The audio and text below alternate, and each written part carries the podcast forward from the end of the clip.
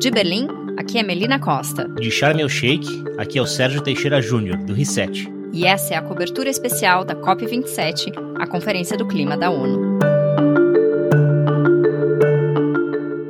Quero dizer para vocês que o Brasil está de volta. Está de volta. Ontem foi o dia de Lula na COP. Teve multidões, teve empurra-empurra e teve até música de campanha em Sharm el Sheikh. Em discurso, Luiz Inácio Lula da Silva prometeu não só uma mudança de 180 graus na atual política climática brasileira, como revelou a sua ambição: ocupar a função de facilitador entre países ricos e pobres. Lula disse que vai cobrar para que nações desenvolvidas paguem o que prometeram em COPs anteriores e pediu urgência na definição de novos mecanismos de financiamento climático. Sérgio Teixeira, editor do Reset, estava lá e traz os detalhes e bastidores. O episódio de hoje é mais curto, focado apenas na passagem de Lula pela COP. Esse podcast é um oferecimento da Clabin, referência mundial em sustentabilidade. Agora, quero dizer que não existe dois planetas Terra. Somos uma única espécie chamada humanidade. E não haverá futuro enquanto continuarmos cavando um poço sem fundo de desigualdades entre ricos e pobres. Olá, Sérgio. Oi, Melina, tudo bem? Tudo bom. Sérgio, chegou o dia. Lula está em Sharm el Sheikh e fez algumas declarações, acabou de ir ao plenário da COP, fez um discurso. Para começar, descreve um pouco o ambiente e o dia que chegou a, a, esse, a esse discurso. Sobrevivi ao Lula Day na COP. Essa é a, é a manchete. Essa é a primeira declaração que eu preciso dar aqui para os ouvintes do podcast. Foi super confuso o dia. O primeiro compromisso dele estava marcado para as 11 horas da manhã no estande dos governadores da Amazônia, que é um espaço muito pequeno, deve de, sei lá, uns 3 metros por uns 5 metros. E sabendo disso, eu fui para lá às 9 horas da manhã e peguei uma banquetinha bem no fundo, no canto. Falei, aqui vai ser perfeito, que eu vou conseguir encostar minhas costas, vou colocar o computador no colo e vou anotar tudo o que ele falar. Eu fiquei lá, tava bem posicionado, o lugar começou a encher, encher, encher. Chegaram seguranças da ONU, porque além dos seguranças da egípcios aqui, né, que fazem a segurança básica, quando tem alguma autoridade presente, tem seguranças da ONU que usam uma roupinha azul, falam inglês e tudo mais. Aí eles chegaram, pessoal tem que limpar a sala, tem que todo mundo tem que sair, limpar a sala. A gente não, a gente é da imprensa, a gente não pode sair, tem que sair, tem que sair. Bom, saímos, a gente teve que dar uma volta enorme, a gente foi correndo pelo, pelos corredores da COP e aí chegamos de volta na entrada desse mesmo auditório, de onde tinha, a gente tinha acabado de sair. E aí a gente ficou uma hora ali, começou a chegar gente sem parar uma confusão, uma multidão, pessoa pedindo para de empurrar, para de empurrar. Aí o Lula apareceu, entrou numa sala com onde ele fez uma reunião com os governadores e saiu para fazer o, o para participar do evento. Eu percebi que não ia dar para ouvir nada porque o sistema de som desses auditórios pequenos é, é baixo, para inclusive para não atrapalhar os vizinhos, né? Aí eu saí, saí de lá e assisti depois de esperar duas horas e meia, voltei aqui para o centro de imprensa e vi o Lula falando pelo YouTube e com atraso, hein? Bom, essa foi amanhã. E aí agora à tarde, agora acabou faz uns 20 minutos, ele fez um discurso numa sala grande. Eu cheguei de novo duas horas antes. Tentaram tirar os jornalistas, mas a gente se juntou e falou: não, a gente tá aqui para trabalhar, não, a gente não pode sair, porque se a gente sair, a gente não entra mais. Aí colocaram a gente ali nos, numas cadeiras ali no fundo do auditório. E aí conseguimos ver e ouvir bem, que foi bom porque a gente conseguiu fazer nosso trabalho. Foi, como esperado, o Lula um, um rockstar, né? Sérgio, enquanto você estava lá, eu estava acompanhando esse discurso pela internet porque foi feita a transmissão ao vivo. E eu fiquei me perguntando quantos líderes de Estado começam um discurso como esse na tribuna da COP com uma plateia cantando. Acho que isso não acontece com muita frequência por aí, não, né? É verdade, Melina. Apesar de o auditório estar ocupado por muitas autoridades brasileiras também.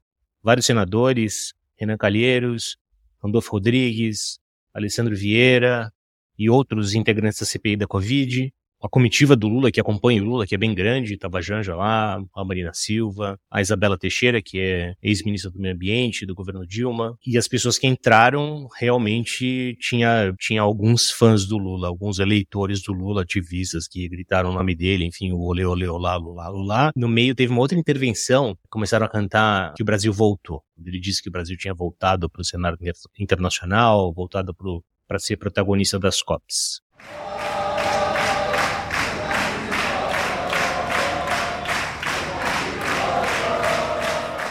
Exato, acho que essa é uma boa deixa para a gente entrar agora no conteúdo do discurso dele. Acho que essa foi a principal mensagem. O Brasil está de volta. Mas o que mais que você destaca, Sérgio, e o que, que ele quis dizer com isso? O Brasil está de volta. Eu acho que ele está refletindo a expectativa de todo o resto do mundo que está reunido aqui na COP, não só em relação à Convenção do Clima e as, as, conversas sobre o clima, mas em relação à participação do Brasil na geopolítica internacional. Ontem e hoje estava acontecendo em Bali, na Indonésia, a reunião de cúpula do G20. E o Bolsonaro não foi, parece que ele tentou mandar o Paulo Guedes, Paulo Guedes também se recusou aí. Quem representou o Brasil foi o ministro do exterior, o Carlos França. Então, sim, acho que é uma volta do Brasil e ele comunicou isso claramente no discurso. Uma outra coisa que chamou a minha atenção foi a, as palavras que ele usou para falar de perdas e danos, que é um tema, é, talvez seja o tema dessa COP, provavelmente das próximas COPs, que é a compensação financeira para os países mais pobres do mundo. Ele usou uma frase dizendo que eu voltei, não vou fazer as coisas do mesmo jeito, ou não vou fazer as coisas como eu fiz nos meus primeiros mandatos, e podem esperar um Lula cobrador.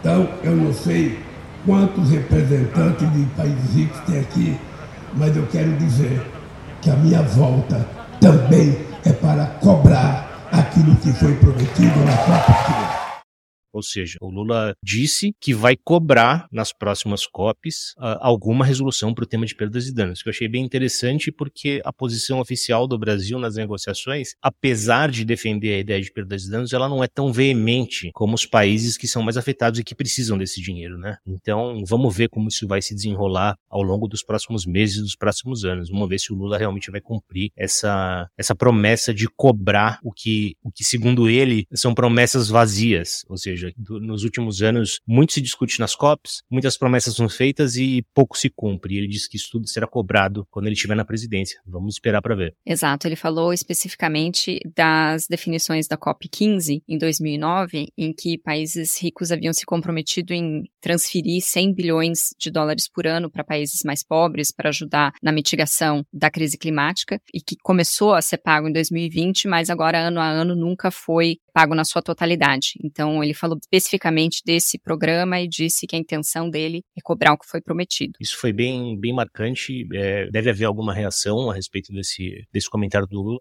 E, e, a outra coisa bastante importante, que foi a primeira parte do discurso dele, mas que também uh, tem a ver com, com, a crise climática e com essa questão de perdas e danos e, e a, a, oposição entre o mundo rico e o mundo pobre, o mundo em desenvolvimento, é a questão da fome. Ele disse que pretende liderar uma, uma aliança global contra a insegurança alimentar, ou para tratar do tema de insegurança alimentar, e falou também de injustiça, né, que esse tema de perdas e danos tem muito a ver com justiça climática e os países que são os grandes responsáveis pela emergência climática que a gente vive hoje se recusam a, a contribuir com, com dinheiro, né, por um problema que eles mesmos causaram. Ele tentou enquadrar tudo que se discute aqui na COP em termos de justiça e desigualdade, que é bem interessante, porque é um tema que sempre teve latente nas conversas, mas especificamente a partir desse ano está em primeiro plano. Eu achei que ele veio também com uma mensagem bem interessante sobre polarização. Ele comentou: eu venho de uma eleição extremamente polarizada polarizada no Brasil e veio com essa mensagem de unificação, né, de empatia com o outro lado. E ele trouxe esse mesmo discurso agora para a ONU, dizendo que nesse momento, em escala global, a gente também enfrenta um tipo de polarização. Ele estava se referindo a essa distância entre países ricos e pobres, né, a respeito de financiamento e perdas e danos, por exemplo. E a mensagem que ele trouxe foi exatamente essa: unificação, a gente tem que estar tá todo mundo do mesmo lado, porque é esse é um problema para todos os seres humanos. Assim como ele falou no Brasil, não há dois Brasis, ele falou agora, não há dois planetas Terra. Exato, eu acho que ele tenta se colocar desde já, mesmo antes de assumir a presidência, como esse é, facilitador, né? Fazer essa ponte entre esses dois lados que claramente estão uma oposição ferrenha aqui nessa COP. Interessante essa posição. A sensação que a gente tem também é que falta alguém que consiga encurtar um pouco essa distância. Talvez o Brasil possa ter esse papel mesmo nas negociações. Mas, de novo, isso a gente só vai saber a partir do ano que vem, porque este ano, por enquanto, ainda estamos na COP sob a gestão do governo Bolsonaro. Então vamos lá agora para o que foi anunciado de concreto nesse discurso. Bom, o Lula ele comentou uh, da volta da Alemanha e da Noruega ao Fundo Amazônia, que está bloqueado desde 2019. Ele ofereceu o Brasil e mais especificamente a Amazônia para sediar a COP30 em 2025. O que mais que você destaca, Sérgio? Ele repetiu que ele vai criar um Ministério dos Povos Originários para que indígenas, quilombolas, enfim, os, os povos da Amazônia sejam ouvidos na tomada de decisão da esfera federal Tinha uma expectativa de que ele falasse alguma coisa sobre essa Autoridade Nacional do Clima, mas passou batido, pelo menos nesse discurso de hoje. Bom, ele reafirmou o compromisso de acabar com o desmatamento no Brasil, que é a principal contribuição que o Brasil pode dar na luta contra a mudança do clima. Tinha alguma expectativa de que ele pudesse anunciar o nome de um ministro do meio ambiente ou de uma ministra do meio ambiente. Esse nome não veio. O que aconteceu no Brasil hoje foi que alguns nomes foram anunciados para integrar a equipe de transição e para cuidar da área do clima. E os nomes que a gente já esperava: Isabela Teixeira, Marina Silva, acho que o Carlos Mink também foi anunciado, Randolph Rodrigues. É isso, acho que a gente vai ter que esperar um pouco mais para ter definições mais concretas. Mas importante a presença do Lula aqui e importante anunciar, como já tinha feito no Brasil, mas anunciar agora para o mundo todo, na COP, que o Brasil vai voltar a combater o desmatamento. É a mensagem que todo mundo esperava ouvir. Não houve surpresa, era esperado, mas não deixa de passar uma segurança nesse momento em que cada vez mais a gente vai precisar da contribuição de todos. E um segundo ponto que eu achei interessante, ele falou de agricultura regenerativa. Ele falou de solo sequestrando carbono, ele falou que a gente precisa cuidar melhor do solo, ele falou que o Brasil pode aumentar a produtividade sem abrir novas áreas de desmatamento. Estou bem curioso em relação a isso, porque essas técnicas de agricultura regenerativa prometem muito. É uma, é uma promessa enorme, que ao mesmo tempo você diminua o uso de insumos químicos, como pesticidas e herbicidas, que você aumente a produtividade do campo e que você consiga sequestrar carbono no solo e eventualmente até consiga ganhar mais dinheiro com isso também. Ou seja, é uma receita milagrosa para a agricultura. A dúvida que existe é como fazer isso nas grandes monoculturas brasileiras, né? Como fazer isso com a soja? Como fazer isso com o algodão? Como fazer isso com o milho? Vamos ver se vem alguma coisa uh, nessa direção também. Exato. Quando ele disse isso, ele sinalizou para o agro também, dizendo: tenho certeza que o setor vai apoiar essa transformação aqui no Brasil, que vai ter benefícios para esse setor também.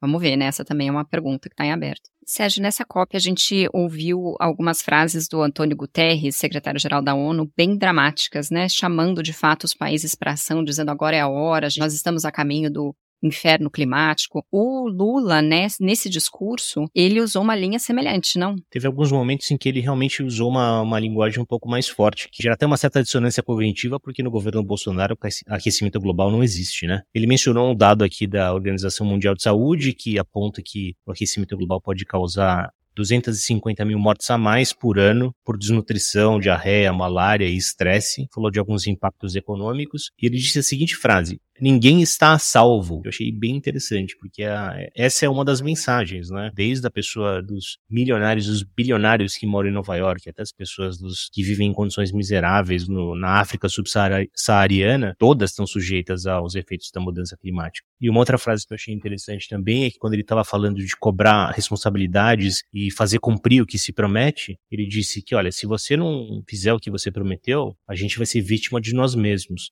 E é uma outra sensação bem presente na COP e eu acho que bem presente na cabeça de todo mundo que acompanha esse tema com um pouquinho mais de atenção. O Lula citou também hidrogênio verde, biocombustíveis, tudo sem muito detalhe, um pouco genérico, mas as palavras estão lá, né? E a gente sabe que nesses discursos diplomáticos, a presença de cada palavra, de cada frase, tem um peso grande, porque tem muito trabalho por trás disso. Então, eu acho que o que ficou claro, pelo menos, são as principais intenções desse novo governo quando o assunto é política climática, apesar da gente não ter muito detalhe em nenhuma dessas frentes. Com esse discurso, ele criou uma expectativa grande para o ano que vem. Daqui a um ano, nos Emirados Árabes, quando acontecer a COP28, o mundo vai perguntar: bom, você veio aqui no ano passado, nem tinha sentado na cadeira ainda e já prometeu um monte de coisa. Ou indicou que faria um monte de coisas. Ele vai ter que mostrar resultado. E ele vai ter desafios, porque vai governar um país dividido ao meio, com várias outras questões para resolver. A fome, como ele tanto fala, questões de desafio da, da o orçamento, crescimento econômico, num mundo que está caminhando para uma recessão global e ele, internacionalmente ele vai ser cobrado principalmente pela Amazônia. Então, é um discurso corajoso, eu diria até. Não daria para ele dizer outra coisa, a mensagem tinha que ser essa. Mas entregar algum resultado no ano que vem vai ser bem desafiador e, e eu acho que ele vai ser cobrado. Assim como ele disse que ele vai cobrar o cumprimento do que se promete aqui na COP, ele vai ser cobrado do que ele acabou de prometer. E se a recepção do Lula foi super calorosa nessa COP, a pergunta é como vai ser a recepção do Lula nas próximas COPs, quando ele já for presidente e tiver que começar a entregar as atuais promessas. Sérgio, obrigada por hoje. A gente volta ainda essa semana. A COP já está nos seus últimos dias, então está ficando cada vez mais interessante. Logo a gente começa a ver algumas decisões. Então, até mais, Sérgio. Obrigada. Até mais, Melina.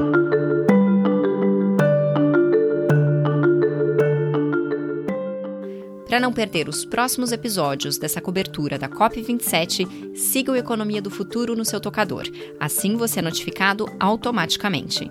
E para mais jornalismo independente sobre negócios e investimentos sustentáveis, acesse capitalreset.com e assine a nossa newsletter. O Economia do Futuro tem o selo da Rádio Guarda-Chuva. Jornalismo para quem gosta de ouvir.